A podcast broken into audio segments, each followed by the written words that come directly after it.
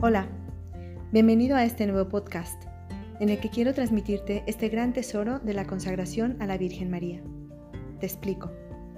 Hace muchos años, San Luis María Griñón de Montfort elaboró 33 meditaciones como preparación a un acto de consagración a María. Él estaba convencido de que el mejor medio para llegar a Jesús es el dejarnos conducir por ella. Juan Pablo II descubrió esta consagración y fue fuente de inspiración para su vida de hecho, después de realizarla, puso en su logo papal esta frase, Totus tuus ergo sum, es decir, todo tuyo soy María. Yo la hice hace cuatro años y al terminarla recibí una gracia enorme. Te cuento. Durante muchos años viví una situación muy difícil que me enfermó y me llevó a perder mucha energía, incluso ganas de vivir.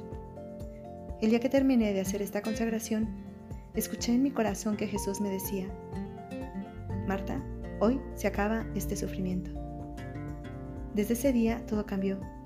Se solucionaron muchas cosas que me parecían imposibles. Y como plus recibí una gracia de alegría y de fortaleza que me acompañan hasta el día de hoy.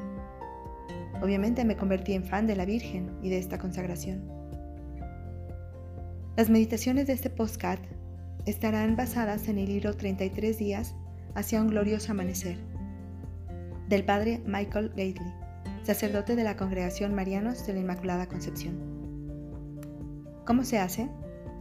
Bien, para facilitarte, he grabado un podcast para escuchar cada día. La idea es que empieces 33 días antes de una fiesta de la Virgen, para que ese día hagas la consagración. Así, escuchando un audio cada día, podrás prepararte mientras vas de camino a la universidad, al trabajo, o mientras, mientras esperas al dentista, o tu turno en el banco, o antes de dormir. Tú elige el momento. Si te es posible, puedes también rezar el rosario. Bien, esto es solo una sugerencia. Si aceptas esta gracia que Dios te quiere dar, te invito a que nos acompañes en estos 33 días de preparación.